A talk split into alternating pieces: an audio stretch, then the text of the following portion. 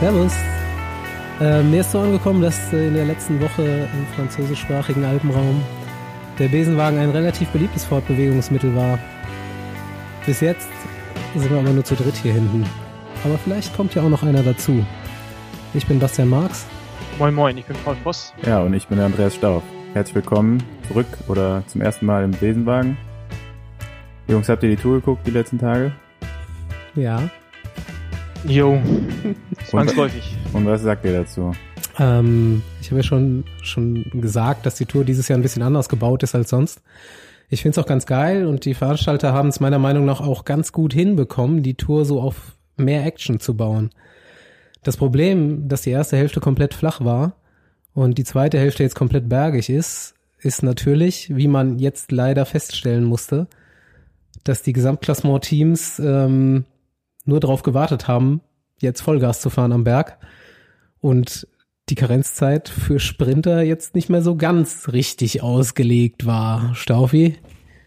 Ich glaube, die Streckenführung war einfach unrealistisch. Also das kann sich ja heute, heutzutage eigentlich jeder ausrechnen, wie viel Zeit ein Durchschnittssprinter an so einem Berg verliert, weil die durchschnittlichen Wattwerte, die sind mehr oder weniger bekannt.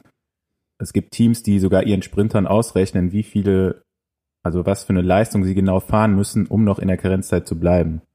Und das hätte man eigentlich schon fast mit, mitrechnen können und dann zu sehen, okay, bei den zwei Etappen wird's ganz, ganz eng. Wenn, also, was heißt ganz eng? Es war einfach schon vor, von vornherein unrealistisch. Ja, aber also, also ich glaube zumindestens, also meine Meinung ist, dass die Etappen vielleicht nicht zu hart, die waren extrem hart, im Vergleich zu dem, was halt zum Teil bei der, beim Giro gefahren wird, finde ich das nicht extrem. Aber was natürlich schon stimmt, ist mit der Karenzzeit. Das ist schon richtig sportlich. Also wenn man jetzt mal überlegt, ähm, wie früh die langen Berge gekommen sind und wenn die dann pro Kilometer mal eine Minute verlieren, das ist ja schon gut gerechnet, dann passt das nicht. Du kannst nicht drei Pässe haben mit um die 20 Kilometer. Ich meine, da kannst du ja jetzt schon ausrechnen, das sind bei 60 Minuten bist du dann, ne? Und klar, 60 Minuten ist zu viel, aber halt diese 12 Prozent oder was es da gab, das ist auf jeden Fall auch zu wenig. Also wenn man weiß, wie das so als Sprinter läuft in so einem Rennen, du verlierst halt wirklich bewusst Zeit bergauf und du bist ja auch darüber bewusst, dass du das in der Abfahrt teilweise wieder rausholst und auch in einem Flachstück dazwischen. Aber das heißt auch für dich als Sprinter immer eine gewisse Risikobereitschaft, weil du musst halt effektiv Zeit gut machen in der Abfahrt. Und wenn du dann schon von vornherein im Hinterkopf hast, du verlierst jetzt hier so viel Zeit auf jeden Fall bei den drei Anstiegen, nimmst du vielleicht noch ein bisschen mehr Risiko und das ist halt auch ein bisschen unnötig, finde ich. Keine Ahnung, also ich meine, ich frage mich halt, also ich bin jetzt auch schon dreimal die Tour gefahren, den Giro, Welter und so, und die sind immer hart. Was ich mich halt eigentlich frage, ist, warum, erstmal, warum gibt es dieses Jahr keine richtigen Sprinter-Gruppettos? Das finde ich extrem, dass man die gar nicht irgendwie so richtig vorfindet. Und das nächste ist, warum ist es auf einmal so problematisch für die Sprinter in der Karenzzeit zu bleiben? Also wenn selbst ein André Greipel, der verhältnismäßig noch gut berghoch fährt, Mitte der Etappe schon sagt, nee, das wird hier nix, dann, ähm, ich weiß nicht, ob die Etappe dann zu hart ist oder, ob, oder woran es liegt. Also wie gesagt, ich finde die Etappen, die sind extrem schwer, aber im Vergleich auch zum Giro oder was wir in den letzten Jahren bei der Tour hatten, ist, es jetzt, ist das jetzt kein Extremfall. Ja, es scheint äh, ja von Anfang an schneller gefahren zu werden. Es ging auch von ja, Start nein, auf, nein, von Start an direkt bergauf, ne? Das stimmt nicht. Wenn du, ich habe ja die ganzen, wir haben ja die ganzen äh, Durchschnittsgeschwindigkeiten, die errechnet wurden von der ASO, haben wir ja im Buch und die sind fast jeden Tag ne, am langsamsten Schnitt. Da ist jetzt halt natürlich die Frage, wie die Streckenplaner das geplant haben und was sie sich bei gedacht haben. Es waren auch bei den Flachetappen Etappen dabei, zum Beispiel die 250 Kilometer Etappe oder Ahnung, wie lang die war, die längste auf jeden Fall.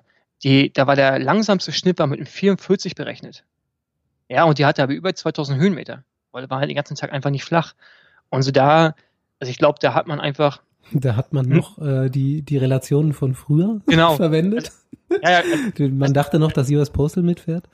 Also ich glaube, die, die haben einfach diese Balance dieses Jahr nicht richtig hinbekommen zwischen, zwischen dem errechneten, also was man erwartet, also wie schnell letztendlich wirklich gefahren wird und welche Karenzzeit man anwendet. Also ich habe jetzt nicht nachgeschaut, aber ich kann mir nicht vorstellen, dass dies Jahr die Karenzzeiten so viel anders sind. Also muss man eigentlich eher fragen, warum ist das so, wie es ist? Und das finde ich eigentlich eher krass zu sehen, dass die Sprinter am Berg durch das Live-Tracking siehst du jetzt ja auch, wo die sind jedes Mal, dass die einfach nicht zusammenfahren.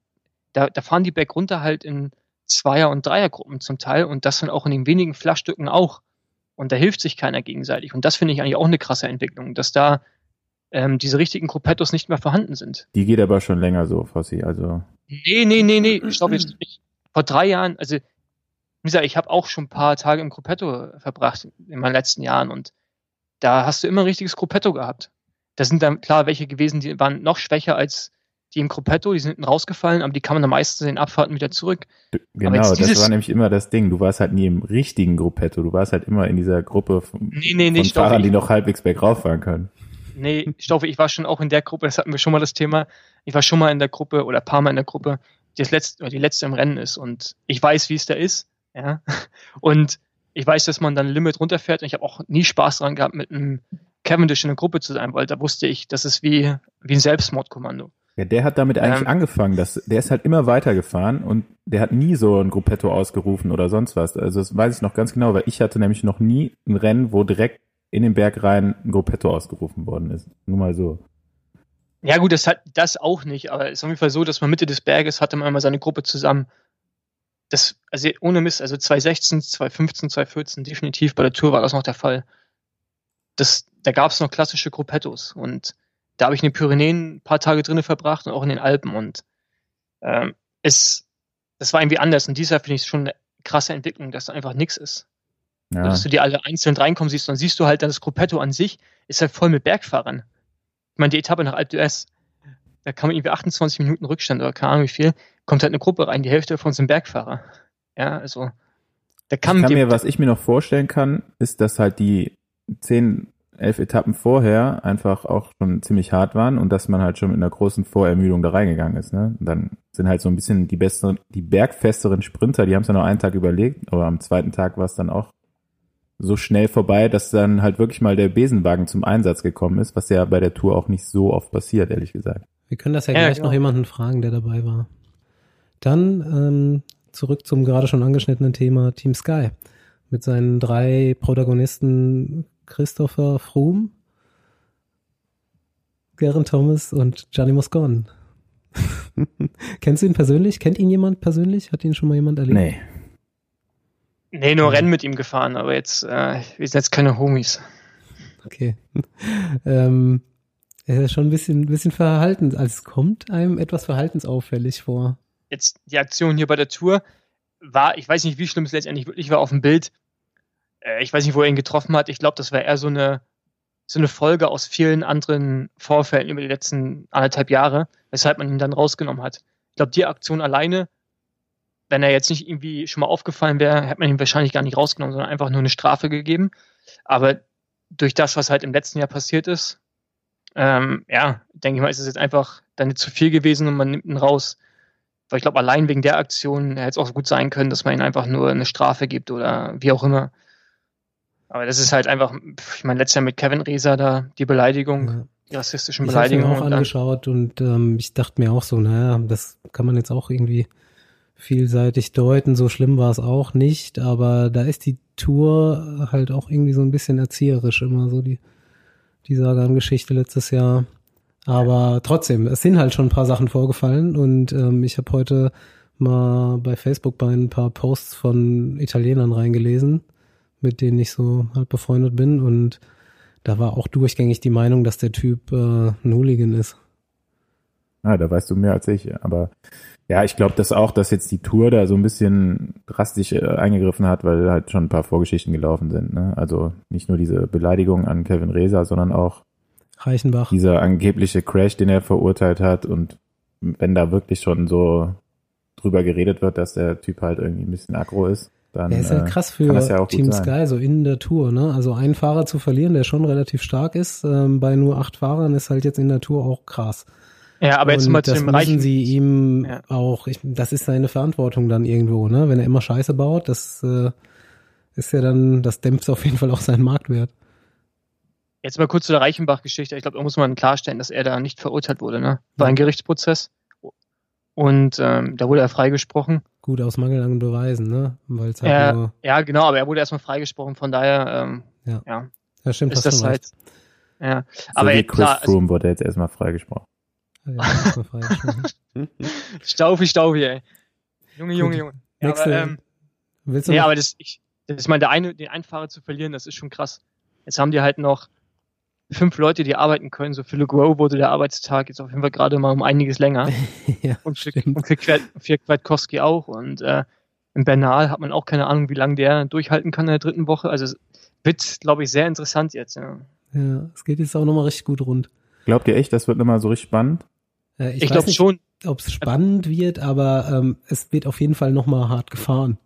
Ja, ich glaube schon, dass es noch spannend wird. Also, diese, ich glaube, diese Dinge, dass Froome sich da zufrieden gibt mit dem zweiten Platz, Genau. der wird irgendwann nochmal angreifen. Der muss sich Denke das ich halt auch auch. so zurechtlegen, dass er die Berechtigung hat, anzugreifen. Ja, also in der Argumentation im Nachhinein. Ich glaube, das wird nochmal passieren.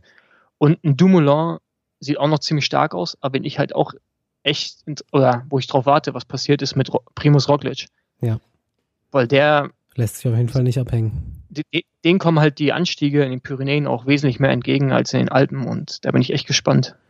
Also ich habe mir das ähm, taktisch so zurechtgelegt, dass ich glaube, also Froome wird attackieren dürfen. Ich denke erstmal so als Grundlage in meiner Fantasie, denke ich, dass dem Team erstmal hinter vorgehaltener Hand relativ egal ist, welcher von den beiden das Ding gewinnt. Ob das jetzt äh, der eine Brite ist oder der andere.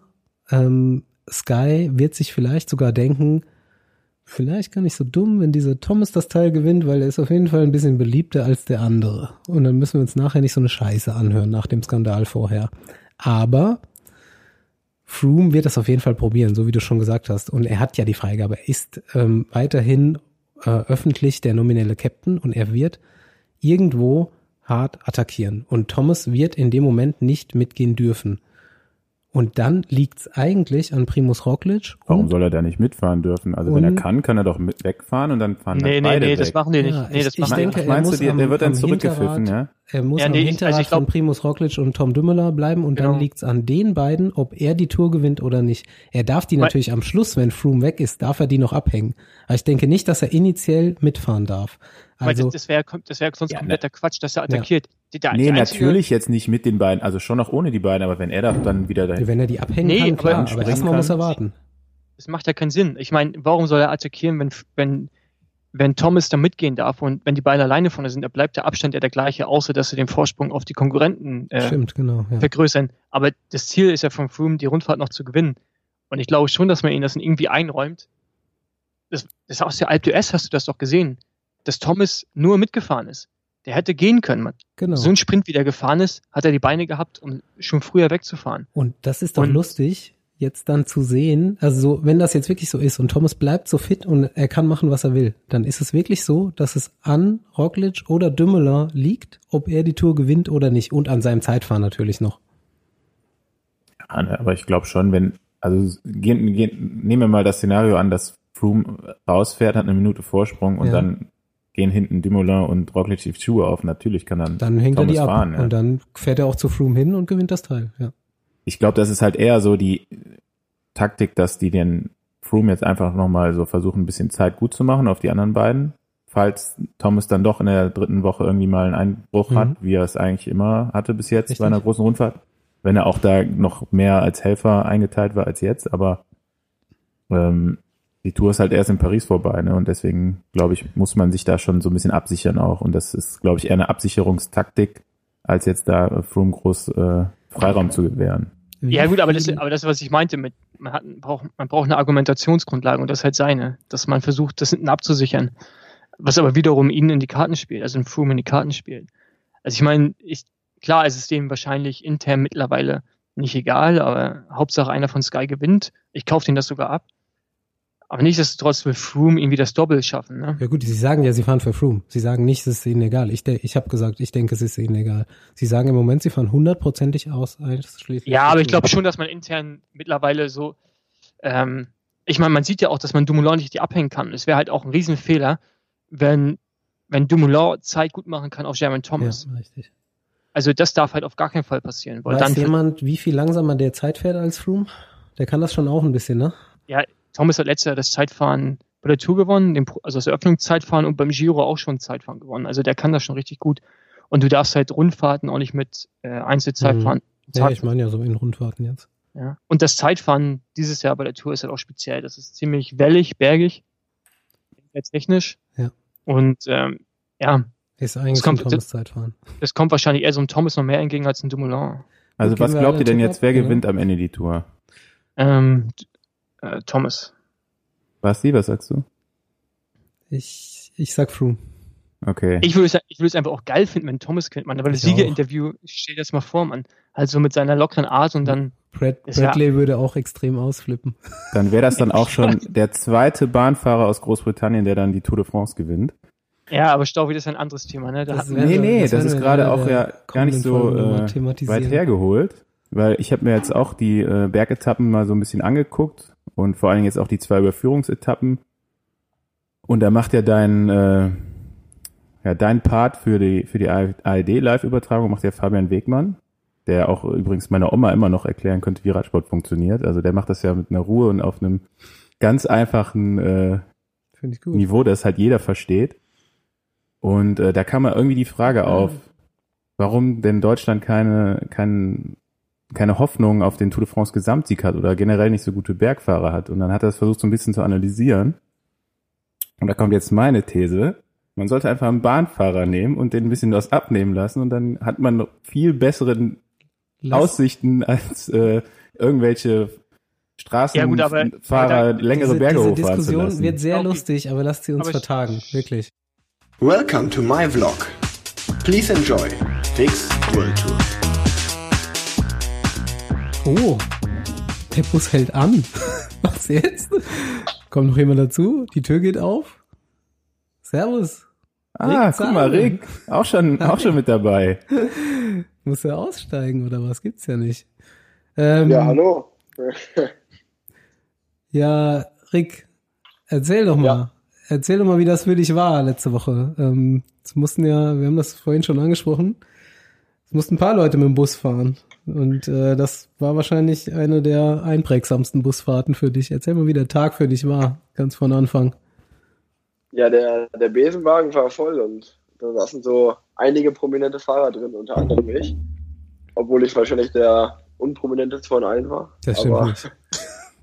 Ähm, ja, also ich war ja den Tag davor schon äh, super, super knapp an der, am Zeitlimit äh, ja eigentlich raus, um ehrlich zu sein. Ähm, fünf Sekunden, glaube ich, war's. Und äh, dann äh, nur im, nur, nur, durch, nur dadurch, dass die Jury ziemlich gnädig war, durfte ich dann die nächste Etappe noch starten. Obwohl das jetzt im Nachhinein, äh, ja, die Frage war, ob das so das lieb gemeint war oder nicht. Ich die nächste Etappe noch cool. in, in Angriff nehmen durfte äh, oder musste. Und äh, naja, man, man weiß natürlich, äh, ich bin den Tag da davor noch eine, noch eine Weile bei Marcel geblieben und äh, habe dann aber eigentlich gesehen, als er spätestens als er die, die grune Wegengruppe nicht mehr halten konnte, dass es, äh, wenn ich mich selber noch retten will, dass ich dann lieber jetzt bei denen mitfahre. Und äh, ja, das hat, war einfach ein super harter Tag schon davor. Und äh, ja, am letzten, letzten Schlussanstieg äh, habe ich einfach alles gegeben, aber ich hatte auch kein Auto dabei, weil das bei Marcel halt geblieben ist. Und dann, äh, ja, ich sag mal, hat sich, haben sich alle Fahrer so ein bisschen mit Tricks noch ins Zeitlimit äh, äh, rein, reinkatapultiert. Und mich, mich, mich hat's ein bisschen geflickt, aber gut. Äh, konnte ja trotzdem noch fahren. Aber dann, dann, dann ist man natürlich schon äh, den, an dem Abend, also ich meine, ich wusste, man, man hofft da ja eigentlich nur noch auf ein Wunder, weil man, man, man guckt sich die Etappe an und weiß da irgendwie Col de la Madeleine und Croix de Fer und Alpe d'Huez noch zum Schluss. Und das am dritten Tag, nach zwei Tagen, die schon super hart vorher waren, äh, weiß man, okay, ich habe eigentlich nur eine Chance, wenn die, den- wenn die den Madeleine wirklich äh, easy hochfahren und ich damit rüberkomme irgendwie. Aber ja gut, ist halt die Tour und äh, da fährt halt niemand easy, vor allem nicht auf der Etappe. Hat man da schon so ein bisschen Galgenhumor, Und, wie man da äh, reingeht ja, in den dann- Tag? ja, man, mu- man muss, man muss es auf jeden Fall, äh, ja, man muss es auf jeden Fall, man hofft natürlich, aber man muss auch realistisch sein und äh, äh, ja, man, man spricht eigentlich mit anderen. Ich habe lustigerweise an dem Tag schon so ein bisschen mit Sivi und Andrea noch auch hin, also hin und her geschrieben, so ungefähr so, oh, morgen äh, wird uns ja eine tolle Etappe erwarten. Und äh, naja, dann, äh, wie gesagt, dann steht man eigentlich an der Etappe, steht man auf und äh, versucht sich wirklich nochmal, also da, da war eigentlich wirklich die ganzen schlechten Gedanken von dem Tag davor waren dann auch weg, weil dann ist wirklich so, ich bin dann auch ein Typ, der dann sagt, okay, äh, neuer Tag, neues Glück, vielleicht wird's ja doch irgendwie. Also man muss ja da auch positiv reingehen, weil wenn man jetzt direkt reingeht und sagt, okay, ich ste- ich steige eh aus, dann wird das ja eh nix.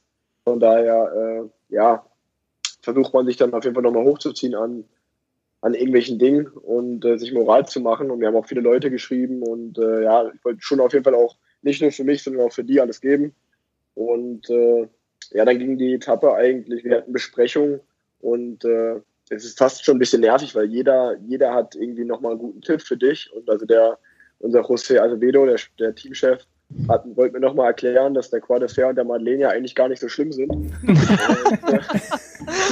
Ich glaube, aber, aber du regt, das liegt daran, dass er in einer anderen Zeit Radrennen gefahren ist. Da lief der von Ja. alleine da hoch. Ja, genau. Und dann, dann, dann kommen so gute Tipps wie, ja, nach zehn Kilometern kommt da mal ein kurzes Flachstück, das, das schaffst du schon. Genau. Und, Und äh, dann denkst du dir nach halt, der ja, Bergwertung äh, kommt eine Abfahrt. Genau, äh, danke, danke für den Tipp. Oder auch unser, unser sportlicher Leiter, der, der, der Dima Conny-Chef, hat zu mir gesagt, das Beste ist einfach, wenn du in die Spitzengruppe gehst. Oder, aber Also, Ah, das meine ich mit Galgenhumor, das finde ich geil. Ah, die Tipps sind immer noch die Ja, gleichen. wo, wo, naja, und dann, äh, ja, wie, dann ging's los und in die Etappe ging wirklich bergab in dem Tal, die ersten 30 Kilometer. Und äh, dann hatte man wirklich eigentlich auf 150 Kilometern die, fün- über 5000 Höhenmeter. Und äh, ja, wie es natürlich zu erwarten war, war in dem Tal noch leichtes Gegenwind bergunter. Das heißt, wir sind mit einem geschlossenen Feld in den Col de Madeleine reingefahren und äh, da ging direkt die, äh, die Feuerwehr ab. Und äh, ja, ich bin eigentlich vielleicht ja einen Kilometer im Feld gewesen. Und äh, dann habe ich aber auch schon über Funk gehört, dass schon ein paar Fahrer abge abgehangen worden sind. Und äh, ja, dann habe ich versucht, okay, äh, versuch's mal bei den Fahrern zu bleiben, die so ein bisschen auf deinem Niveau sind. Und dann haben wir uns da eigentlich auch relativ schnell getroffen, äh, Wer war das? hinten in der, in, in der letzten Gruppe. äh, das war dann, das war dann der, der Jasper de Buist äh, und äh, Sibi, Marcel Marcel Sieberg, äh, André Greipel, Toni Galloper, Grunewegen, äh, Arno Demar, Ramon Sinkeldam und ich. Und äh, es war so die letzte Gruppe eigentlich an dem Tag, muss man sagen. Und äh, ja, also ich bin zum Beispiel lustigerweise bin ich äh, mit den 10 Minuten im Tal und den, die Stunde 20, den Berg hoch, den, den Col de Madeleine, bin ich meinen 90 Minuten Bestwert dieses Jahr gefahren. Also ich bin, glaube ich, über, also ich hatte eigentlich wirklich einen guten Tag sogar, muss man sagen. Und, äh, ich hatte, ich hatte 90 Minuten irgendwas um die 350 Watt oder so. Oder 348, irgendwie sowas. Und äh, dann kommst Da du du hoch jetzt hier für Col- die äh, Wattzähler musst du dann auch dein Gewicht dazu nennen, weil sonst können die damit nichts Naja, in anfangen. der Tour, jetzt in der Tour so 75 Kilo ungefähr. Und äh, ja, und, und dann äh, kommst du oben an Col de Madeleine an und dann heißt ja neun Minuten Rückstand. Ah, cool. ja, ja, dann sind wir, dann sind wir die Abfahrt runtergefahren und dann, dann, dann wussten wir eigentlich schon, okay, das heute wird äh, wirklich äh, ein sehr, sehr schweres Unterfangen. Dann ist, glaube ich, der Toni Gallophurst direkt oben an der Bergwertung ausgestiegen. Der hat gesagt, okay, das wird eh nichts mehr. Ja, und dann, wie Ähm, hatten das dann Sinkeldam und Demare geschafft, noch im Zeitlimit zu bleiben, wenn die da mit Ja, euch äh, abgehängt waren? Die Hand äh, Gottes. Die Hand genau Gottes. so ungefähr. Also nee, also Sinkeldam, Sinkeldam und Demar haben, die waren, die haben diesen letzten Teil vom Berg ein Stück schneller als wir gefahren. Und äh, also die waren dann, die waren dann vielleicht 200 Meter vor uns über die Kuppe. Und Ja, gut, dann aber wurden sie nie wieder gesehen. Und, und dann, ja, und dann mit dem FDG-Auto die Abfahrt runter. In der Abfahrt konnten sie noch sehen. Und dann durch den Ort unten durch eigentlich, links ins Tal rein. Und dann im Tal, wo man relativ lang gucken konnte, haben sie auf einmal nicht mehr gesehen. Also die waren dann auf einmal weg. Und äh, ja, da, da kann sich jetzt jeder selber seine Meinung dazu machen, wie das passiert ist. Wir haben doch Aber eben ich- schon mal drüber ich Ich kann es ja, gerne sagen, wie das passiert ist. Äh, muss ich sagen. Nein, aber wir haben eben schon mal darüber gesprochen, dass da irgendwie auch nicht mehr so die Gruppettos entstehen, sondern da erstmal jeder für sich kämpft. Äh, wie, was sagst denn du dazu? Ist es, war das so? Ja. Warum hat da nicht mal einer, äh, ein André oder irgendein gestandener Fahrer da mal vielleicht was organisiert, dass da mal eine größere Gruppe zusammenbleibt? Ja, das ist äh, auf jeden Fall dieses Jahr in der Tour gar nicht gewesen. Also da war, da war nichts mit Gruppetto. Und äh, das war auch ein großer Grund, denke ich mal, dass so viele Sprinter dann auch aus, einfach ausgeschieden sind. Aber es ist eine, eine komische Entwicklung, muss ich sagen, jetzt im Radsport, die sich da vollzieht, weil ich bin ja schon auch zweimal den Giro gefahren, letztes Jahr die Tour. Und äh, da gab es sowas einfach noch. Da gab es äh, eine, ein Gruppetto einfach noch, wo man sich, sag ich mal, so ein Sammelbecken der, Sammelbecken der Schlechten. Ich denke äh, halt, ich denke halt, das Problem, was dahingehend ist, dass du ja jetzt von neun auf acht Fahrer runtergegangen bist Und der Richtig, neunte ja. Fahrer wäre ja derjenige, der, also lässt er erstmal den Schwächsten aus deinem, aus deiner Reihe raus, ja. Und der wäre normalerweise wahrscheinlich im Gruppetto. Also der neunte Fahrer, der jetzt hinzugekommen wäre, ist ja nicht der Captain, sondern ja, der Schwächste im Glied und der ist dementsprechend auch nicht mehr im Gruppetto. Sind ich denke, das auch mit- 23 Fahrer weniger quasi, ne? Genau, also ich glaube, das glaube ich echt auch mit einem Grund. Ich meine, wenn du schaust, das ist ja, ey, ich fand es echt krass so, dass da kam ja ewig nichts und dann kam Gruppetto einfach nur mit Bergfahrern. Also, das ist halt äh, heftig und dann halt Demar irgendwann. Der ist Ja, Ja, also Naturtalent. auf jeden Fall. Also ich denke auch, dass es einfach mit der Reduzierung der Fahrer zu tun hat. Na klar, wie, wie Paul jetzt schon gesagt hat, der, du lässt ja den schlechtesten zu Hause und nicht den besten. Und äh, dann fehlt ja halt pro Team da einer, der im Gruppetto ist. Und dann sind schon mal mindestens 20 Mann einfach. Und äh, wenn man halt natürlich in so ein Rennen geht, man, merkt von Anfang an, da jeder denkt an sich selber, jeder, jeder kämpft für sich selber. Also ich fand den, den Tag davor zum Beispiel schon extrem. Da war wirklich, da war ich, bin ich eine Zeit lang bin ich äh, mit Sibi in der Gruppe gefahren und 50 Meter vor uns war André in der Gruppe. Und dasselbe war Demava bei mir in der Gruppe und 50 Meter vorher war Sinkeldam. Und die Gruppen haben nicht aufeinander gewartet. Die hatten Funk, das war ein Teamkollege. Ich habe gesagt, ey, sag dir nochmal da vorne Bescheid. Da hat jeder für sich selber gekämpft. Und äh, ja, wenn man dann natürlich äh, dann äh, nicht, nicht, nicht seinen besten Tag hat und mal eine Weile alleine fahren muss, äh, das, das killt dann natürlich komplett. Dann ist man wirklich direkt alleine, wie man es bei Marcel und Kev und Renshaw gesehen hat an dem Tag davor schon. Die sind ja wirklich alle einzeln gefahren.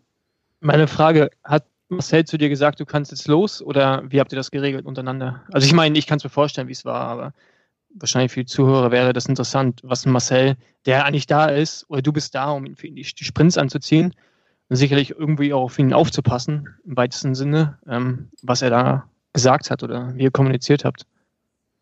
Ja, äh, ich war ja dieses, das ganze Jahr schon mit Marcel unterwegs und bin immer auf den Bergetappen bei ihm geblieben. Von daher war das äh, für mich auch normal. Ist auch ein ganz angenehmer Job eigentlich, oder?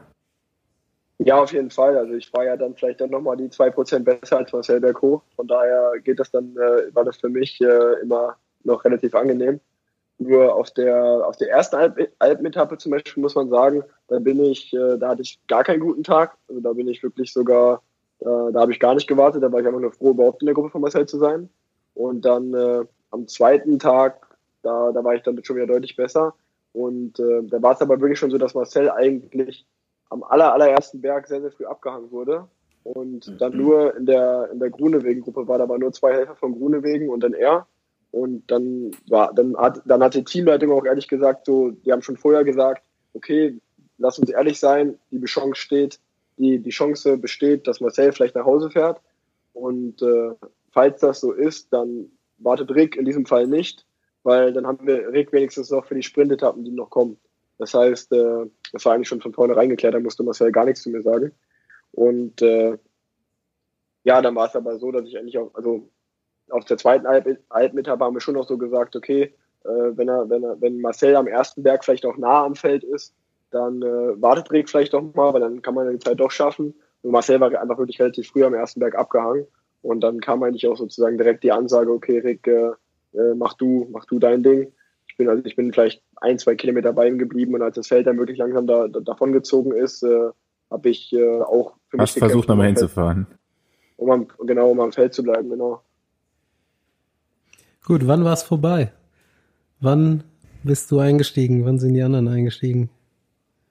Ja, dann äh, genau, dann auf der dritten Alpenetappe bin ich am de Fer dann äh, nach fünf Kilometern oder so eingestiegen. Da war der Grunewegen war schon eingestiegen, Galopin war schon eingestiegen. Äh, ja, Neymar war nach vorne geflüchtet. Was hast du dir dabei gedacht? Hast du gedacht, auch wenn die drin sitzen, dann kann ich mich auch noch dazusetzen oder konntest du einfach nicht Nee, mehr? also ich, es war, nee, in dem Moment war, war nur noch wirklich, äh, war nur noch Sibi, André und ich. Wir waren zu dritt unterwegs.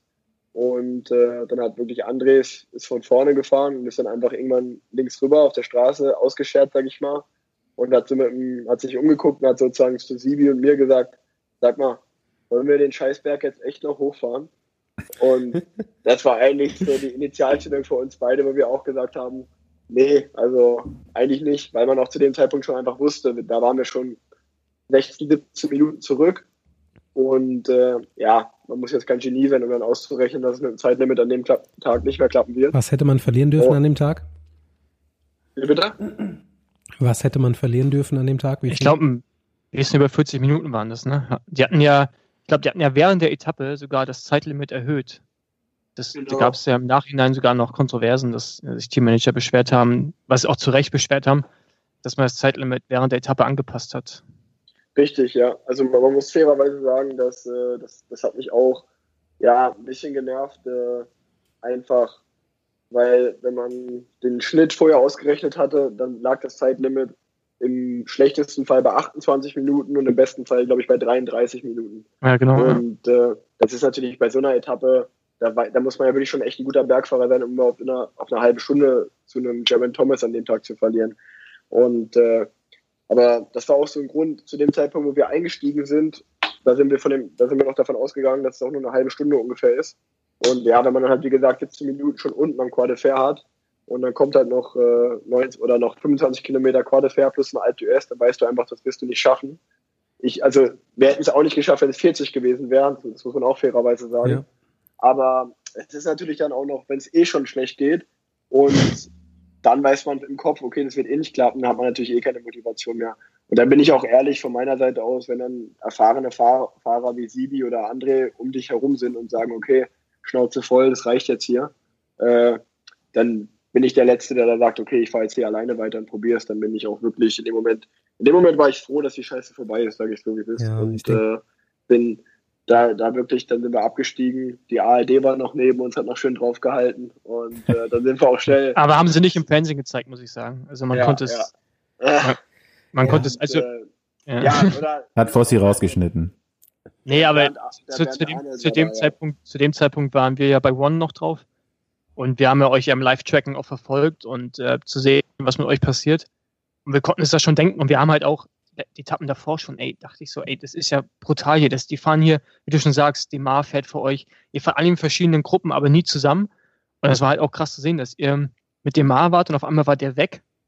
Wir dachten, der Computer spinnt irgendwie und dann, äh, und dann kam die Nachricht, dass ihr im Besenwagen eingestiegen seid. Und ich finde die Situation, dass, dass irgendwie so eine Fülle an Talent und Weltklasse in einem Besenwagen sitzt, auch mit dem Tony Galopin, der normalerweise ich meine, bei Paris-Nizza schon ja. Top Ten gefahren und einfach ein riesen Rennfahrer. Dass so eine Fülle an Talente an so einem Besenwagen drin sitzt, das ist schon krass. Die könnten doch eigentlich nach der Etappe auch mal, anstatt nur die Räder zu, in den Röntgenapparat zu schieben, auch mal die Sprinter da reinschieben und mal gucken, ob die Arme noch gleich lang sind. ich meine, das Problem ist darum, da halt wieder, dass, ich weiß, vor zwei Jahren, 2016, als äh, Bernie Eisel und Kev eigentlich, und Kevin durch die ganze Tour eigentlich alleine unterwegs waren. Die hatten immer einen Kommissär bei sich und ein Motorrad, äh, Kameramotorrad. Also die konnten halt nicht einmal cheaten, weißt du? Da ist halt dann, dann waren die so strikt und die haben wirklich ihr Leben riskiert bergunter. Und dann jetzt, ey, ich meine. ist der Demar aber jetzt ein Franzose, ne? Das darf ja, nicht genau. vergessen. Aber da guckst du die Etappen an nach äh, Alpe d'Huez und auch den Tag zuvor nach La Rosière. La Rosière, ey, das war so, das war so eindeutig. Da konntest du im Tracking, das kannst du ja verfolgen. Ich meine, dementsprechend ist halt auch relativ einfach nachzuvollziehen, wie schnell sich ein Fahrer fortbewegt. Und wenn ein Fahrer in der Abfahrt viel, viel schneller ist oder im Flachen oder berghoch, also jetzt vor allem Sprinter, als die Bergfahrer, dann weißt du, da geht irgendwie, da irgendwas stimmt da nicht. Ja? Das hat jetzt nichts mit Doping zu tun, sondern das ist dann eher die Hand Gottes, wie, wie man es im Radsport nennt. Äh, und da hält man sich halt am Auto fest oder fährt im Windschatten. Das ja, ich meine, das hat jeder irgendwie schon mal gemacht, aber das ist halt dann in solchen Fällen, wenn es so extrem ausgenutzt wird. Ich hatte das auch so oft in meiner Karriere, dass ich irgendwie über den Berg komme. Ich bin halt nicht in der letzten Gruppe und kämpfe irgendwie noch darum, einen Anschluss zu finden und hinter dir kommen dann irgendwie hinter da dem kommt, Team. Da kam ich. ja, genau, dann, hinter dir kommt dann irgendwie so eine Gruppe mit Sprintern hinterm Auto berg runter vorbei, wo du sagst, Alter, äh, Piep, ne? Weil, der, der, weißt du, das ist einfach nicht fair. Ich meine, da geht es jetzt nicht, keiner von uns kämpft. Fossi, du kannst die Ausdrücke hier ruhig alle sagen. Wir haben ja, nämlich einen ja, Parental Advisory Aufkleber bei iTunes. Hier. Aber das ist halt, ich finde schon, das ist einfach nicht fair und da finde ich von Reik, äh, von André eigentlich auch Was hat nobel. Das kaufe ich ihm auch ab. Dass er hat gesagt, dass er was hat er gesagt, äh, Erik? Weißt du es noch? Ähm, ich glaube, ja, dass ich glaub, er, er hat einfach gesagt, äh, wenn ich es mit meiner eigenen Muskelkraft nicht schaffe, dann nach Paris dann, äh, dann ist es halt so, dann steige ich lieber aus, als mich am Auto festzuhalten. Und äh, ja, da, wie, also da bin ich voll bei dir. Das, das ist eine, eine ehrenwerte Einstellung. Und äh, also ich kann nur sagen, äh, dass ich war ja, wie gesagt, zu dem Zeitpunkt mit André und Sibi unterwegs und äh, das Lotto-Auto war bei uns und äh, man hätte sich sicherlich äh, äh, ja irgendwie so noch über den Qualifier retten können, weil ja, das haben, das haben halt andere auch einfach gemacht. Ja. Aber André hat dann gesagt, so, also wie ich gerade beschrieben habe, so, das war's jetzt, äh, wir schaffen es halt nicht heute, ist jetzt so. Und dann sind wir im Bus eingestiegen und vielleicht einen Kilometer später war Gaviria da an der Seite gestanden mit Richese als Beispiel und ist eingestiegen. Und äh, ja, die Gruppe, sag ich mal, dann, äh, die Gruppe ist dann auch, während Gaviria eingestiegen ist, die haben wir auch nie wieder gesehen danach. und äh, also ich bin, ich, ohne jetzt wirklich, wie, gesagt, jetzt hier viele Namen zu nennen, auf der Etappe wären noch 20 Fahrer mehr nach Hause gefahren, wenn da nicht andere Leute Autos mitgeholfen hätten. Und äh, da, das ist sicherlich äh, eine Schande und äh, ich glaube auch einfach für den Sport. Äh, ich hätte da auch, ich persönlich hätte da auch zu viel Angst einfach. Also wie, wie ihr schon gesagt habt, klar, so eine, die sogenannte Sticky Bottle, die nimmt jeder mal. Mal drei Sekunden in der Flasche hängen und ein bisschen Schwung holen. Das gehört einfach irgendwie dazu. Und das wird ja auch, sag ich mal, solange das nicht in der Spitzengruppe gemacht wird oder am Berg um Etappensieg, äh, ob man dann jetzt, sag ich mal, 20 Minuten Rückstand hat oder 20 Minuten und 5 Sekunden, das ist dann, macht ja dann keinen Unterschied. Aber ja, ich hätte viel zu viel Angst, mich an ein Auto zu hängen da festzuhalten. Weil heutzutage hat nun mal jeder ein Handy oder ja, oder ein Foto, Fotoapparat, was auch immer, und kann halt ein Video machen, ein Foto machen. Und das ist ja einfach, also wenn das, wenn sowas mal öffentlich wird oder einfach, das kann ja jeder in die so sozialen Medien stellen, dann äh, ist ja der Na Name auch so, so ja, befleckt, sag ich mal. Ich finde, das ist schon dann äh, gleich, also, im Endeffekt ist es auch Betrügen einfach, um es ehrlich zu sagen. Letzte, und, äh, letzte ganz kurze Frage zu diesem Tag, ohne dich abwürgen zu wollen, ähm, nur weil es mich interessiert. Ist in dem Bus noch irgendwas Lustiges passiert? War noch irgendwie, äh, hat noch irgendjemand was Lustiges gesagt oder wie ist da die Stimmung? Ich meine, das Gibt's ja Bier? Schon, gibt's, gibt's Bier? Bier? Wie sieht's Besen, aus in dem Bus? Bier im Besenwagen. Nee, leider, leider gab's kein Bier. Also die, die Plätze waren dann auch ziemlich voll und wir haben eng beieinander gesessen. Und dann ist äh, Gaviria ist dann leider direkt oben am Quad Ferschen ausgestiegen.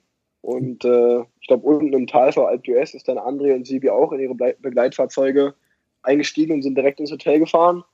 Und äh, der Dylan Grunewegen und ich, wir konnten uns wirklich, äh, wir konnten es drei Stunden lang genießen in diesem Wagen, noch hinter Rhein Parameter zu fahren, der nämlich der letzte, der, der, der, der, letzte auf der Etappe war. Okay. Und nur mal so als Beispiel, der ist, glaube ich, schon mit zehn Minuten, also als der, als Jaron Thomas die Etappe gewonnen hat, da war er, glaube ich, ein Kilometer am Anstieg drin. Also er hatte noch zwölf Kilometer Alp d'Huez hoch. Und wie gesagt, das Zeitlimit war 40 Minuten. Das heißt, man wusste, der wird es nie, der wird es nicht mehr schaffen. Und der war, ich war letztes Jahr, er war letztes Jahr mal bei Katjuscha, war noch mein Teamkollege. Mittlerweile fährt, fährt er bei Direct Energy. Und ich habe wirklich aus dem Bus rausgerufen. Ich habe die Tür aufgemacht und gesagt, rein, du schaffst es nicht mehr jetzt steig hier endlich ein. Das ist ja echt super motivierend gewesen wahrscheinlich. ja, Komm, steig ein rein, jetzt hier, ich will nach Hause. Warum bist du so langsam? Wenn du dir da schon die Blöße geben musst, dass du da zwei Stunden mit äh, mitfahren musst, dann willst du irgendwann willst du einfach nur noch ins Hotel, willst mal duschen, was essen. Ja, aber äh, und, du, Rick, äh, Jetzt stell dir mal vor den Tag zuvor, als da ein Cavendish mit über einer Stunde Rückstand reinkam, weil da hinten im Besenwagen drin gesessen hat, das war noch viel schlimmer. Und da war das Geile sogar noch, dass sie ganz aber da war ja keiner gewartet haben, um runterzukommen, aber nicht runter konnten, weil Rick noch, äh, nee, ja. Entschuldigung, nicht Rick, weil, weil Cavendish noch auf dem Weg hoch war. das ist. Ja.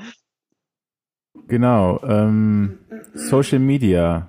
Da bist du ja einer der führenden deutschen Radprofis auf jeden Fall, was das angeht. Du hast ja sogar jetzt für die Tour ähm, das hinbekommen, dass Paul Ripke, äh, für jeder, der den nicht kennt, das ist eigentlich ein ziemlich bekannter Fotograf, der es geschafft hat, beim WM-Finale 2014 äh, das, den Platz zu stürmen und Bilder von der deutschen Fußballnationalmannschaft gemacht hat und seitdem ziemlich, äh, ja, viele, viele coole Sachen macht, wie ich persönlich finde und äh, auf einmal steht er bei der Tour de France und hat Rick Zabel vor der Linse. Wie ist denn das dazu gekommen? Ja, eigentlich äh, ziemlich lustige Story. Ich bin äh, auch ein riesen Fan von Paul einfach und äh, seit ein, zwei Jahren folge ich ihm auch schon bei Instagram. Paul Forst jetzt, oder? ja, dem auch. und äh, nee, aber bei Paul, bei Paul Ripke, und dann, dann hat der, dann hat der, irgendwann habe ich mal eine Story gemacht, wo ich ihn getaggt habe und äh, die, ich hätte niemals damit gerechnet, dass er überhaupt antwortet, aber er hat sie wohl gesehen und hat mir dann geantwortet einfach darauf und haben wir so ein bisschen hin und her geschrieben und da, dabei ist es aber auch lange geblieben und äh, das war's dann und dann habe ich ihn, als ich dieses Jahr die Tour of California ge äh, gefahren bin, die, die, ist in, ähm, die ist in Long Beach gestartet und ich weiß, dass er in Newport Beach wohnt. Also das ist 10, 20 Kilometer weg davon. Darauf hab, daraufhin habe ich ihm geschrieben, habe hab ihn eingeladen, sage ich mal, hab gesagt, ey, wenn du gerade zu Hause bist und äh, wir sind direkt um die Ecke, komm doch vorbei. Und er war leider nicht da, aber er hat gesagt, von ihm war es schon immer mal, oder er war früher ein großer Tour de France-Fan. Und äh, wenn ich das machen lassen würde, würde er ganz zur Tour kommen, wenn ich ihn einladen könnte oder wenn wir irgendwie Platz im Team hätten. Und äh, dann haben wir einfach geschrieben und dadurch, dass er, er ist ja der bei Mercedes, der Fotograf für, für die Formel 1 von Lewis Hamilton und von Mercedes, dem Team. Und da war dieses, dieses Wochenende war ja Hockenheimring und letztes Wochenende oder nee, vor zwei Wochen war Silverstone, glaube ich. Dementsprechend hatte er einfach eine Woche Zeit. Und äh, daraufhin habe ich gesagt, pass auf, ich glaube, die Roubaix-Etappe wird ziemlich spannend sein und die wird auch cooler Zuschauer. Und vielleicht die Sprint-Etappe davor wenn du Lust hast, komm, komm am Wochenende vorbei. Ja, und so hat sich das eigentlich wirklich äh, so relativ spontan ergeben. Dann haben wir uns das erste Mal wirklich bei der Tour auch kennengelernt, vorher nur bei Instagram geschrieben. Ach krass, ja. Kommt da jetzt noch mehr so an Zusammenarbeit oder war es das jetzt erstmal und ich denke mal, der hat ja ziemlich viel Bildmaterial gesammelt, ne? Macht der vielleicht jetzt ja. mal eine neue Folge von Rick's World Tour für dich oder? ja, da wäre es auf jeden Fall professioneller, muss man sagen. Aber mm, mm, mm. Aber das ja, ist doch eigentlich das Geile an Rick's World Tour. Dieser, ja, du stimmt. hast auf jeden Fall so ein bisschen, äh, so ein bisschen trashy. Ja. ja, nee, also nee, also wie gesagt, das war mit Paul war auch eigentlich gar nicht so angedacht, dass der irgendwie Fotos macht oder Videos oder was auch immer. Ich hatte ihn wirklich einfach nur als Gast eingeladen, weil ja einfach weil ich, weil ich, weil ich ihn auch, ich fand es natürlich auch sehr cool, ihn kennenzulernen. Auch meine Teamkollegen Marcel und Nils fand es auch echt spannend, ihn kennenzulernen. Und äh, aber ja, ich meine, er ist in seinem Element da und hat natürlich auch einmal Fotos gemacht. Aber das war einfach so wirklich äh, eine Hand wäscht die andere, würde ich sagen. Es war jetzt gar nicht groß äh, eine, eine professionelle Zusammenarbeit. Und wir sind jetzt einfach so verblieben eigentlich im Endeffekt, dass so was kommt, das kommt, wenn man mal in der Nähe ist, warum auch immer. Er ist ja auch einfach viel unterwegs oder man ist mal wieder in Kalifornien, dann äh, schreibt man sich und dann sieht man sich vielleicht, aber es ist äh, jetzt gerade erst angefangen und es war wirklich, wirklich einfach so ein lustigen Zufall, würde ich es einfach nennen. Und äh, ja, da ist jetzt erstmal nichts geplant weiter. Ja, Paul ist ja so ein bisschen Social Media Hater, der sagt, du verbringst viel Zeit. Nee, nee, nee, nee, nee, nee, nee, nee, stoppi, stoppi. das stimmt nicht. Ich bin kein Social Media Hater. Aber ich finde, das heißt, die Entwicklung ist halt, ähm, ich meine, ich verstehe das Argument, dass es halt extrem wichtig ist, um irgendwie sich zu profilieren und halt auch profilieren. Äh, ja, Nein, aber warum ist ja profilieren? Instagram ist, um sich zu profilieren, ist ja, ist ja kein schlimmes Wort. In ist ja einfach so. Ich meine, setzen, ja. Verkaufen, in Szene setzen. Aber es ist halt, ähm, ich sehe es ja jetzt bei meinen, so, also jetzt kommen wir wieder zum Nachwuchs. Also, ja, aber es ist halt. Das ist dein Thema. Hau raus. Man, man sieht halt, dass, äh, dass so gerade so, wenn du in Nachwuchs gehst, geht es eigentlich eher darum, immer das, das coolste Bild irgendwie zu machen. Man geht eigentlich nur noch Radfahren. Wenn wir Bild zu machen, man, man fährt eigentlich nicht mal Rad und das ist jetzt halt äh, im, im Nachwuchs, finde ich, hat das schon irgendwie zum Teil, zum Teil, ne, nicht überall, das Ausmaß halt einfach eher ein Lifestyle ist, was auch komplett in Ordnung ist. Das macht der Basti auch immer. Der hält ja während seiner Trainingsausfahrt 100 Mal an, um noch ein Bild zu machen. Ja, ich meine, das, ey, das war auch, ich hatte, ich hatte meine Freundin, bei der war das auch so, da, da sind wir Radfahren gegangen, um Bilder zu machen. Dann meinst du, wie, wie gehen Radfahren, um Bilder zu machen? Ja, hältst du irgendwie alle zehn Minuten an und machst, machst ein behindertes Bild. Ja, der kriegt die Krise. Ich gehe ja Radfahren, um Radfahren, um Rad zu fahren, also, weil mir das Radfahren mir Spaß macht. Und wenn ich Bilder machen will, ich im Auto irgendwo hin, stelle mich auf den Berg und mache ein Bild. Weißt du, Aber ich glaube, so macht das Rick doch wenn auch, oder? Du machst doch, du, also bei einer ganz normalen Trainingsfahrt, dann machst du ja vielleicht mal nebenbei eine Story, das geht ja so quasi wahrscheinlich schon im Schlaf bei dir, aber so, du hast ja auch viele äh, professionelle Bilder, da machst du doch dann extra so an, wenn du mal Zeit hast, machst du einfach ein paar Bilder und dann haust du das so nach und nach raus, oder? Ja, auf jeden Fall. Also ich habe jetzt äh, aber das hat sich auch einfach so ergeben. Ich habe, äh, oder wir hatten dieses Jahr im Winter im Team einfach einen, einen äh, ja, Social Media Experten, sage ich jetzt mal, da. und äh, der hat uns einfach viele Dinge erklärt und auch ein paar Tipps gegeben. Und daraufhin habe ich einfach einige der Tipps äh, ausprobiert mit Stichwort Hashtags oder mal einen Ort, Ort äh, taggen und seine Teamkollegen taggen und, und ja, viele verschiedene Dinge. Und äh, ich fand's, oder man hat einfach gesehen, dass es funktioniert hat. Und äh, gleichzeitig hat es äh, angefangen, dass ich äh, ja einfach äh, ein, eine gute Freundin von mir aus Dortmund, die ist Fotografin, und die hatte mir das schon zwei, dreimal angeboten, dass, äh, dass, wir, dass wir ein Fotoshooting machen könnten. Und ich habe das auch mal so, so abgelehnt, weil ich gesagt habe, ja, für was brauche ich ein Fotoshooting? Ich bin, ich bin Radfahrer, ich brauche ich brauch keine Fotos machen. Aber daraufhin, dass ich dann gesagt habe, ey, ich hätte da Lust drauf, äh, einfach mich mal so ein bisschen mehr. Also ich bin auch wirklich eigentlich nur ein Fan von Instagram, also Facebook oder Twitter bin ich auch sehr, sehr unaktiv. Ich finde nur Instagram ziemlich cool, bin ich ehrlich. Das ist ja auch, äh, Instagram ist ja auch eigentlich gar nicht so schlecht, um Frauen kennenzulernen. Wie viele Frauen hast du ja, darüber, darüber schon kennengelernt? Ja. Aber ich habe da ja auch mal eine andere, ich habe auch noch mal eine andere Frage.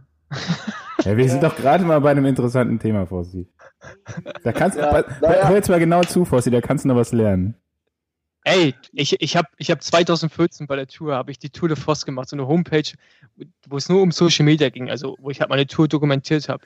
Es hat mich so viel Energie gekostet, jeden Tag irgendwie, also ich habe, das, was Rick da macht, war noch relativ wenig, da habe ich jeden Tag irgendwie noch geschrieben und Videos gemacht, all so ein Scheiß. Das hat, ey, das hat so viel Energie gezogen. Ich hatte nach, nach der Tour gar keinen Bock mehr auf irgendwas in Social Media zu ja, machen. Ja, aber Rick hat einfach drauf vielleicht, ne? Vielleicht jeder hat Talente. Ja, ja genau. Halt genau, das war halt nicht mein Talent, auf jeden Fall. Ähm, aber jetzt mal eine andere Frage. Geile G-Klasse auf jeden Fall. Ähm, was sind das für eine? ist, äh, das ist eine G-Klasse 350 Diesel. Äh, aber wenn für alle, die Blue denken... Der billigste quasi. Ja, Bluetech auch, ja. Aber für alle, die denken, dass ich die coolen locker sitzen habe, nein, die ist auch nur geleast. Äh, und, äh, Deswegen wohnst du noch ja. zu Hause auch, weil reicht nicht mehr für Miete. Ja, so ungefähr. So ungefähr. Ja, aber ich wollte halt Prioritäten setzen. Also das muss ich jetzt mal klarstellen in der Öffentlichkeit. Ich bin in Unna, um jetzt die Mädels nicht abzuschrecken. ich habe meine eigene Wohnung. Das darf ich mir jetzt hier nicht äh, sagen, dass ich bei meinen Eltern wohne. nee, aber ist auch egal. Äh, auf jeden Fall geiles Auto. Ich habe gehört, Rudi Geselig hat jetzt auch einen. Da könnte ja bald äh, irgendwie ein deutsches äh, G-Klasse-Treffen machen unter Radsportlern. Das habe ich auch schon gehört. Aber mein, also nur noch ein Jahr, dann läuft mein Leasingvertrag aus mit dem, mit dem Auto. Und äh, was holt ihr dann? dann also G63. Nee, also ich bin jetzt nicht mehr, ja, ich finde das Auto mega, aber mega cool und so, aber äh, dann ist wieder Zeit für was Neues. Ich Jungs, bin da eher. Hat noch eine weiß ich noch nicht. Da habe ich mir keine Gedanken. Ich habe noch eine Frage. Also Ja, eigentlich ja. hast du mir meine e- erste Frage noch nicht beantwortet. Wie viele Frauen lernst du da so kennen über Instagram? Das passiert schon regelmäßig bei dir wahrscheinlich, ne? So wie du aussiehst. Nee, also da, da muss, da muss, nee, da muss, nee. nee, niemals. Also ich bin wirklich, ähm, meine Weste ist rein, so genau wie mein Gewissen. Also nein, äh, ja, man, man kriegt natürlich schon, man kriegt natürlich schon mal irgendwie eine Nachricht oder irgendwelche Anfragen oder Kommentare und man schaut sich auch mal die Profile an. Aber da muss ich sagen, bin ich schon mehr der Typ, der im echten Leben lieber eine Frau kennenlernt, als über Instagram. Okay. Und Tinder? Und, äh, Tinder habe ich gar Das nicht. ist ja das Also, hast du Tinder- gar nicht Tinder- mehr. Da, da, ich, ich, da kenne ich andere ich. Stories. Hatte ich auch mal in meinen jungen Jahren, aber Es stimmt deinen jungen Jahren, ja. jeder wird ja auch mal ein bisschen älter und erwachsener und äh, nachdem ich eigentlich so alles, alles in meinem Umkreis weggetindert habe hier in Unna, brauche ich die halt jetzt nicht mehr. Ja, aber deswegen wollte ich auch, das wäre nämlich meine Frage gewesen, wenn du jetzt so bei der Tour bist, dann kommst du ja auch mal ein bisschen rum, äh, kannst ja deinen Radius ein bisschen Das erweitern. ist doch total Staub, Staub, Staub, bist du du schon mal eine nie mehr hin. Grand Tour gefahren? Ja, klar. Ja, Alter, hast du da Bock, nach so einer Etappe noch rumzutindern und dich mit irgendwelchen Mädels zu treffen, selbst am Ruhetag, Mann? Ja, du nicht, also das haben wir ja rausgehört. Du äh, musst ja, Ja, so aber- viel aber- Zeit für Social Media investieren. Lance Ja, aber- meinte, der Einzige, der noch Sex hat während einer Grand Tour, wäre Mario Cipollini gewesen. Sonst keiner. Nee, das kann ich nicht bestätigen. Da gibt's auf jeden Fall noch ein paar mehr. glaub, Aber ich jetzt nicht. Campus So. hat seine Kinder während der Tour immer gezeugt. Echt? Ja, siehst du. Also ich glaube zwei auf jeden Fall. Ja, also ich kann auch nur von mir sagen, dass wenn ich eine Tour fahre, bin ich wirklich immer so kaputt, dass ich mein bestes Stück nur zum Pinkeln habe. Also in den drei Wochen bin ich nicht zu gebrauchen. Okay, Ah. wir bringen mal so einen kleinen Okay, Ladies, das war jetzt eine große Enttäuschung da draußen. Leider während der Tour gibt es nichts. Ja, Ja, aber nach ja der Tour kommt es dann umso mehr. Genau. Also, jetzt könnt ihr direkt schreiben, schreibt mir auf Instagram oder YouTube. Schreibt Ricks echten World Tour. Leben. Rick, Ist besser. Rick, bist du noch Single? Um Das bist du noch Single. Lustiger, lustigerweise bin ich nicht mehr Single jetzt. Ich bin seit, seit kurzem bin ich Ah. vergeben. Hm. Also, Seit wann? Seit 14. Seit, Seit kurzem. Seit kurzem. Seit Seit kurzem. Nee, seit, äh, da muss ich leider alle enttäuschen, die da noch Hoffnung hatten. So, wir haben hier so eine wöchentliche Kategorie äh, mit Recovery-Songs oder auch Warm-Up-Songs oder Turbo-Trainer-Songs oder wie auch immer ihr die nennen wollt, wo jeder mal sein Lieblingslied sagt. Ich fange diese Woche mal an und ich Einmal, warst einmal in Köln, Fossi, einen Tag in Köln, ne? Und das hat schon abgefährt. Ja, ey, aber ich finde das auch geil. Ich meine, bis auf der Kölsch hat, also und die Stadt ist auch nicht so unbedingt schön, aber dadurch, dass sie so hässlich ist, hat die Charme. Ja. Ja, okay. Auf jeden Fall. So Ähm, wie du. genau. Der schöne Paul, der schöne hässliche Paul. Ähm, Ja, die Vorlage Fall muss ich mitnehmen, sorry. Der, okay, zuhören. Ist, glaube ich, ein iranischer Künstler, der heißt Nu, N-U, und der Song heißt Man Oto, also M-A-N-O-T-O. Ziemlich cool, sieben Minuten lang, aber geht ganz gut ab. Ist auch wieder Techno. Nee, das ist ja so Elektro-Gesang, aber mit, ich glaube, wie heißt die Sprache? Da? Also Äh, schon eher so Intervall. Song. Ja, nee, nee, nee, nee, beides. Beides. Also wenn du, wenn du so K3 machst, also Kraftintervalle, dann klappt das auch ganz gut, weil der Beat relativ langsam ist zum Teil. Das kannst du für beides nehmen, also ist wirklich äh, multifunktional. Okay, mein ähm, Song auf meiner ruhigen Playlist ist ähm, Elephant Gun von Beirut. Das ist cool. Rick, was möchtest du dazu steuern? Äh, für meine ruhige Playlist, also ein Lied, was ich mir als Beispiel auf der Massage anmachen würde, wäre. Jetzt, ich, mir- jetzt muss ich mal kurz gucken. Ich bin nämlich noch am gucken. Das wäre Limp Bizkit Behind Blue Eyes. Okay, ich dachte, jetzt Fall kommt Retro. Limp Bizkit und äh, dann Oh, kommt doch ein bisschen härterer Song. Das ist ja Aber Musik okay. aus meiner Jugend. Das ist dann richtig romantisch bei dir auch bei der. Massage. Ja, ich mag halt richtige Musik, so mit Gitarren und so, weißt du, so mit den ganzen anderen Gedöns kann ich nichts anfangen. Okay. Ja, mein, äh, ich würde ein ganzes Album direkt auf die Recovery-Playlist setzen. Und, äh, nee, nee, das, nee, nee, Staufi. Ja, doch, das musst du halt in einem durchführen. Du brauchst ja auch ein bisschen länger zum Erholen. Also ich habe auf jeden Fall immer ein bisschen länger gebraucht.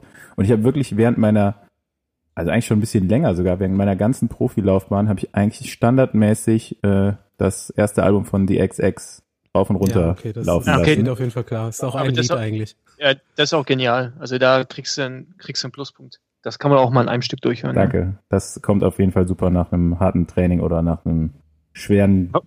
Bergrennen. Da, so als Anführung, also wenn einer mal irgendwie die Gelegenheit hat, zum Konzert zu gehen von denen, das ist echt genial. Lohnt sich. Ja, Die sind live, die noch- sind live noch besser. Zweite Dauerkategorie sind ähm, unsere Lieblings-Instagram-Profile. Genau, wir haben ja letzte Woche ähm, schon den Tipp bekommen von Fossi. Jared Gruber habe ich mir dann mal genau angeguckt. Ähm, ich kannte den zwar vom Namen schon, aber das äh, fand ich echt super geil, was der da für Bilder macht. Und deswegen ist heute auch wieder ein Fotograf. Und der Mensch heißt ähm, Chris Auld. Und der Accountname ist C Old, also mit A-U-L-D. Und dann Foto mit PH. Und der ist auch ein Radsportfotograf. Macht jetzt auch nicht so ganz typische Radsportbilder, sondern eher so ein bisschen mit coolen Perspektiven und ein bisschen, ja, Tiefenschärfe und so spielt er schon sehr geil auch, finde ich.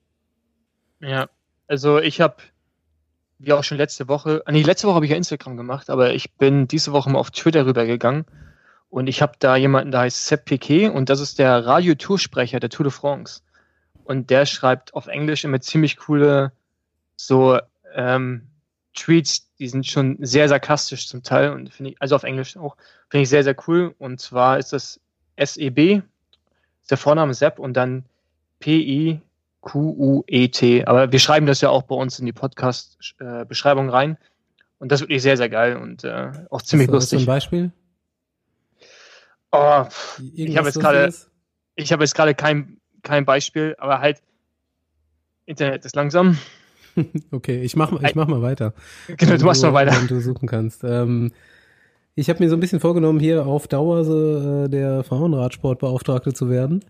Und ähm, bin auch ein riesen Kalifornien-Fan und das vereine ich jetzt einfach mal und sage das Instagram-Profil von Corinne Rivera, die jetzt ganz frisch amerikanische Meisterin geworden ist auch, fährt für Team Sunweb, das Damenteam und ist eine richtig äh, coole Sau äh, saulustige Stories immer und ähm, ja, viel, viel California Lifestyle und sie ist halt auch wirklich, wirklich erfolgreich. Hat letztes Jahr Flandern-Rundfahrt gewonnen, der Damen und äh, ich glaube Trofeo Binder und sowas und ist aber super witzige alte. Gu- Guckt euch die an, Corinne Rivera. Rick, Ja, ähm, also für alle Radsportbegeisterten habe ich äh, den Instagram-Tipp einmal goldkind.design. Die machen, Ist das eine bezahlte Partnerschaft von dir? nee, nee, nee, die, äh, die designen einfach Schuhe, also Radschuhe.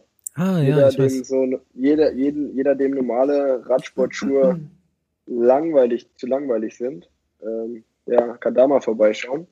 Und also die kommen auf jeden Fall aus Deutschland und die haben jetzt nicht allzu viel Follower und ich finde die auf jeden Fall cool, deswegen supporte ich die gerne. Ja, wie heißen die? Goldkind.design. Genau. Genau. Okay. Ich schaue es mir gerade an und ja, es ist ganz cool. Die, die finde ich echt cool. Also es gibt auch noch mal so eine, eine, eine ähnliche, wenn ich mehr als einen nennen darf.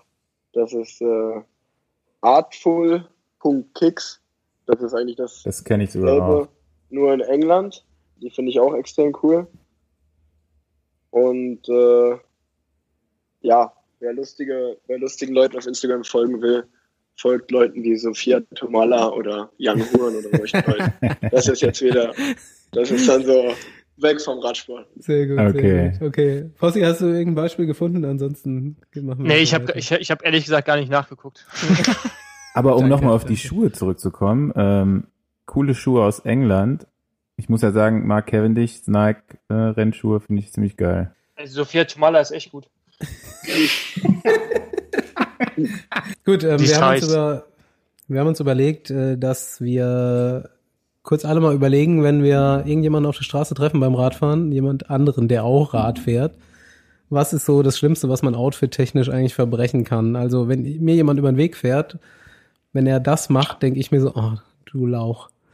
Ähm, für mich ist das auf jeden Fall, wenn ich jemanden mit kurzen Socken treffe. Kurze oder keine. Oder no show. Wie Staufi das macht. Staufi, äh? Äh, Staufi, kann kannst ich ja vielleicht ein nur widersprechen. abgeben. Also wenn ich dich hier mit deinen, äh, du hast ja wirklich vom Socken einen Bräunungsabdruck, ja, das geht ja gar nicht. Also das sieht ja so beschissen aus. Da, an den Armen finde ich dann noch irgendwie, sieht so ein bisschen nach Trucker aus oder so, aber das unten, das, das ist die schlimmste Kante, die es gibt eigentlich. Ja, also ich meine, ich stimme Staufi zu, dass es die schlimmste Kante ist, die es gibt und sieht auch scheiße aus und ich hasse meine selber aus. Auch und ich werde regelmäßig gedisst, aber wie ein Triathlet rumzufahren, der irgendwie gerade aus dem Wasser rausgesprungen ist, geht eigentlich auch nicht, Mann. Das ist halt, das ist, das ist eigentlich ein beschissener Mix, dass man, ähm, Ihr beide findet Ja. doch Bradley Wiggins so geil und der fährt übrigens auch so, also der ist auf meiner Seite, wollte ja, ich nur mal ey, dazu sagen. mein Junge, das ist Bradley Wiggins, das sieht aus, also für den gelten gar keine Gesetze, Mann. So, so wie für Chippo auch. Ey, man, genau, ey, Chippo könnte sich auch irgendwie eine, eine, eine neonorange zieht sich Warn- einfach nichts an und fährt Fahrrad. Ja, genau. Ihr könnt sich eine neonorange Warnweste anziehen, dann noch mit einem, einer Badehose und dann einfach bloß Radschuhe. Und er wird trotzdem mal cool aussehen irgendwie, weißt du, weil er einfach Chipo ist. Und das gleiche ist mit Wiggins, Mann. Der kann halt rumfahren, wie er will. Da sagst du einfach, ja, das ist geil. Gut, Paul, mach das weiter. Sil- Du. Gibt jetzt das Silikon. Ja, Kö- bei mir ist es Kom Kompressionssocken. Das verstehe ich nicht, wie man beim Radfahren Kompressionssocken anhaben kann. Das müssen auch Triathleten sein. Tut mir leid, Triathleten, aber erstmal fahrt ihr keine Socken und dann auch noch so Kompressionssocken oder noch schlimmer, Kompressionsarmlinge. Also so Stulpen, die Oder um den- keine Socken und dann nur diese äh, über die Oh, Waden. oh, oh ja. Oh. genau, genau sowas halt. Das geht gar nicht. Habe ich auch welche. Das geht. Fahre ich aber nicht. Könnt ihr euch beruhigen. Gut, Staufi. Ja, was ich immer noch, äh, oder das fand ich irgendwie schon immer scheiße, wenn so Leute einfach so ein komplettes Pro-Outfit anhaben. Das finde ich halt, Ein warum? aktuelles. Also das macht halt, ja, ein Noch schlimmer. aktuelles, Aktuelles. so alte sind, so manchmal sehe ich so Geroldsteiner Trick oder denke ich mir schon wieder, oder so alte italienische sind auch geil. ja, aber dann so äh, komplette Outfit, nee, das ist irgendwie nicht, also dafür gibt's echt mittlerweile Darf äh, ich, genug coole Radklamotten, einen, dass man einen das nicht Namen machen kurz hier einwerfen? Vielleicht hört er auch irgendwann zu. Dirk Tenner. muss. Dirk Tenner. Habe ich mal getroffen mit einem kompletten Tenner, ja. der Menschen Data Outfit inklusive Rad. Ja gut, aber der ist ja dann auch noch in dem Team Ja, drin, ja. Also weiß. das ist nochmal was anderes. Ich Aber wenn wir jetzt so. Ja, aber, aber jetzt mal ganz ehrlich, jetzt eine kurze Frage. Fährt Dirk komplett mit Teamrad, Kom Teamkleidung Helm komplett durch von oben bis unten. Von weitem habe ich gedacht, so, Ey, ist da ey, jetzt ein das- Pro? Ey, Dirk, Dirk, Dirk, du bist ein guter Arzt, aber das geht nicht. Das kannst du nicht machen. Das, ey, also das, du bist ja kein Profi. Okay, Rick ist dran. Also erstmal das Thema kurze Socken, da bin ich auch bei Staufi. Also ich muss zugeben, ich bin halt auch noch fünf Stunden durch die Gegend geschippert und auch mit kurzen Socken, damit der von der Tour der schlimme Sockenabdruck weggeht wieder. Ähm, ja, und sonst, was finde ich schlimm? Also auch, äh, was Paul gesagt hat mit den Kompressionssocken, das habe ich sogar nochmal eine, noch mal eine Stufe schlimmer gesehen dieses Jahr. Bei meinem Teamkollegen Nathan Haas. Der ist mit so, der ist mit so Kom Kompressionsbeinlingen gefahren. Er schläft damit. Und- Ja, das schläft auch damit. Das schläft auch, egal wie warm das ist, das schläft auch damit. Und auf jeden Fall hat er die an. Ich weiß auch gar nicht, ob der die wäscht, weil ich sehe den jeden Tag damit rumlaufen. Also dazu habe ich, Entschuldigung, dass ich, äh, also dazu habe ich Geschichten, also Nathan Haas kenne ich jetzt auch schon so lange und der hat, also wir haben beide in Girona gewohnt und der hat die unter dem Tag immer an, hat die beim Training an, beim Schlafen an und ich glaube, der wäscht die echt nicht. Also ich bin der Meinung, der trägt immer die gleichen Ja, duscht Kompressionssocken, halt. Vielleicht ist das auch schon so ein Fetisch bei dem. so 24 Hours und die Beine sind trotzdem dick. Ja. Funktioniert Aber nicht. Der schafft, schafft's dann halt auch noch über diese, und das sind so, man muss sich vorstellen, das sind so, so Baumwolldinger, so richtige Baumwolle. So aus der Apotheke wie. Der ist so, So alte wirklich, Menschen Also, und äh, wirklich richtige Baumwolle. Dann ist er in Colorado dieses Jahr damit bei 25 Grad draußen mit diesem Baumwollbeinling rumgefahren.